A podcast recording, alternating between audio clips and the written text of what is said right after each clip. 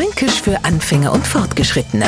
Heute die Schlodder. Und jetzt kommt selbst der Urfranke ins Grübeln. Schlodder, was ist jetzt schnell wieder das? Ein Schlodder mo euch zwei zaubern kennen. Weil haben wir so ein Ding in der Hand und fuchteln damit am Bobberler vor der Nase rum. Na, verändert sie auf einmal unser ganzes Wesen. Unsere Stimme wird sanft und aus unserem Mund kommen ganz seltsame Laute weh.